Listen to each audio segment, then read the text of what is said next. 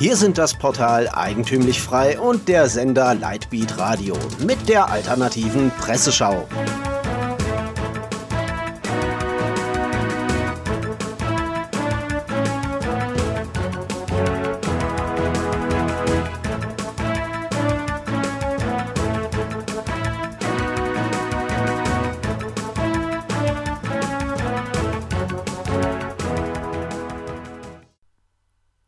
Sie hören die alternative Presseschau. Themen des Tages: Spanien, Österreich, Niedriglöhne und Salvini. Spanien. Parlamentswahl. Die junge Freiheit fasst das Ergebnis der spanischen Parlamentswahlen zusammen. Die Sozialisten gewinnen deutlich und erhöhen sich von 85 auf 122 Mandate im Madrider Parlament. Ihre Wähler rekrutierten sich wiederum von der linken Podemos-Partei, die ganze 29 Sitze verlor. Die christdemokratische Partido Popular verlor ebenfalls deutlich. Die neue Vox-Partei erreichte bei ihren ersten Parlamentswahlen 24 Sitze. Sie positioniert sich gegen Einwanderung, Gender Mainstreaming und die katalanische Unabhängigkeit, betont die junge Freiheit. Falls Sie mit den ganzen Sitzzahlen und spanischen Parteien noch nicht so recht durchblicken, hier die Zusammenfassung der Ergebnisse im Überblick. Sozialisten 28,7 Prozent, Christdemokraten 16,7 Prozent, Rechtsliberale 15,9 Prozent, Linksbündnis Podemos 14,3 Prozent, Rechtskonservative Vox 10,3 Prozent. Zusammengefasst, weder rechts noch links können in einer Koalition regieren, ohne dass die linksautonome pro-katalanische ERC mitmacht.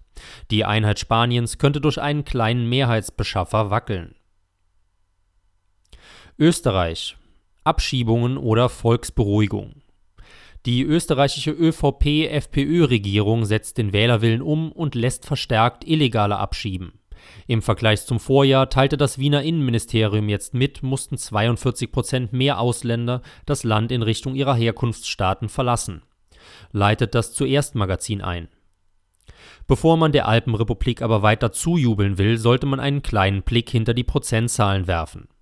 Insgesamt erfolgten lediglich 3187 Außerlandesbringungen, schreibt zuerst. Rund die Hälfte davon erfolgte freiwillig. In den letzten zehn Jahren kamen allerdings weit über 200.000 Asylbewerber nach Österreich, die nach geltendem Recht nicht hätten einreisen dürfen. Wir sprechen also von Ausreisezahlen im niedrigen Prozentbereich. Zu den abgelehnten Asylbewerbern kommen allerdings noch weitere Ausreisepflichtige. Innenminister Kickel betont, ob die Personen EWR-Bürger oder Drittstaatangehörige sind, ist für mich irrelevant. Ein osteuropäischer Einbrecher mit Aufenthaltsverbot wird genauso abgeschoben wie rechtskräftig negative Migranten aus Drittstaaten. Beide sind illegal hier, beide haben in Österreich also nichts verloren. Allein im Jahr 2015 kamen über 80.000 Asylbewerber nach Österreich. In den letzten drei Jahren wurden weniger als 10.000 Illegale abgeschoben aber immerhin eine deutlich bessere Bilanz als bei uns den willkommensfreudigen Piefkes. Niedriglöhner. Jammern auf hohem Niveau. 3,5 Millionen Menschen, das sind rund ein Sechstel aller Vollzeitbeschäftigten, arbeiten für einen Bruttolohn von unter 2000 Euro im Monat. Ein Lohn, der netto vielerorts kaum zum Leben ausreicht, meint das Kontramagazin. Die deutsche Wirtschaft sei stark, schreibt man weiter, und der flächendeckende Mindestlohn sei nur ein Tropfen auf den heißen Stein. Diese Grenze reiche nicht aus, folgert der Autor. Wer zum Mindestlohn arbeiten muss, lebt schon jetzt an der Armutsgrenze und landet garantiert in der Altersarmut. Selbst wenn man den offiziellen Zahlen folgt und Menschen mit unter 2000 Euro pro Monat als arm bezeichnet, zieht das Kontramagazin leider den sozialistisch falschen Schluss. Zitat: Mit ein Grund dafür ist auch das Tarifsystem in Deutschland. Hier könnte man sich das System der Kollektivverträge in Österreich ansehen und übernehmen. Im südlichen Nachbarland gelten für die einzelnen Berufe und Branchen allgemeingültige Kollektivverträge, an die sich alle halten müssen. Auf die Idee, dass Steuern und Abgaben in Deutschland so hoch sind, dass jemand mit 2000 Euro Einkommen wenig übrig hat, kommt man allerdings nicht. Lieber kollektive Regelungen für ganze Branchen aufstellen. Schade, liebes Kontramagazin, das sich schon seit einigen Monaten in die linksalternative Ecke schiebt. Weiter geht es mit den echten Sozialisten. Die junge Welt spricht von Abgespeisten und Abgehängten. Zitat: Am ärmsten dran waren diese Zahlen zufolge die Beschäftigten der Reinigungsberufe mit einem mittleren Bruttoeinkommen von 1860 Euro. Kaum besser geht es den Menschen, die im Tourismus, in Hotels und Gaststätten Lohnarbeit verrichten. Sie wurden im Mittel mit 1961 Euro brutto im Monat bezahlt.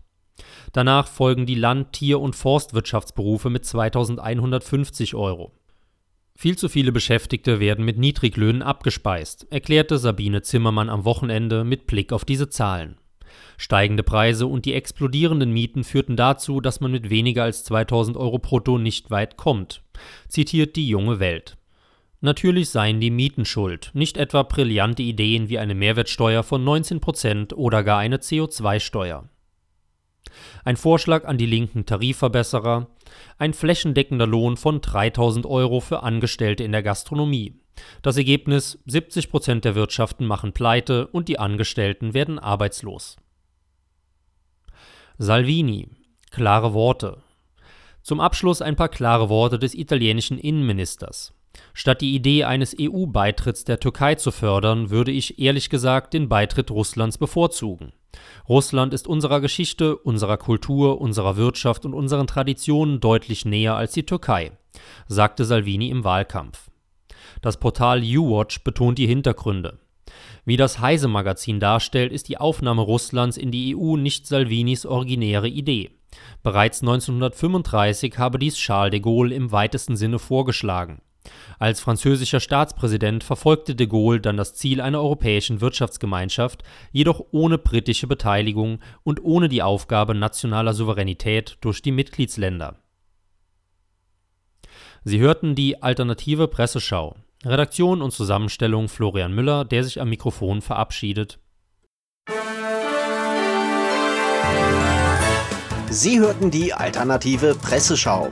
Für Sie bereitgestellt vom Sender Lightbeat Radio und dem Portal Eigentümlich Frei.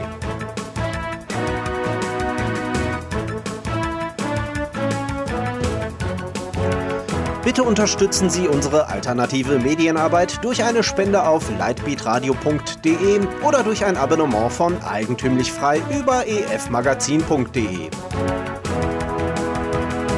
Helfen Sie uns, die frohe Botschaft auf vielen weiteren Podcasts zu verbreiten. Kein Fußbreit den neosozialistischen Ausbeutern à la Couleur. Mehr Freiheit.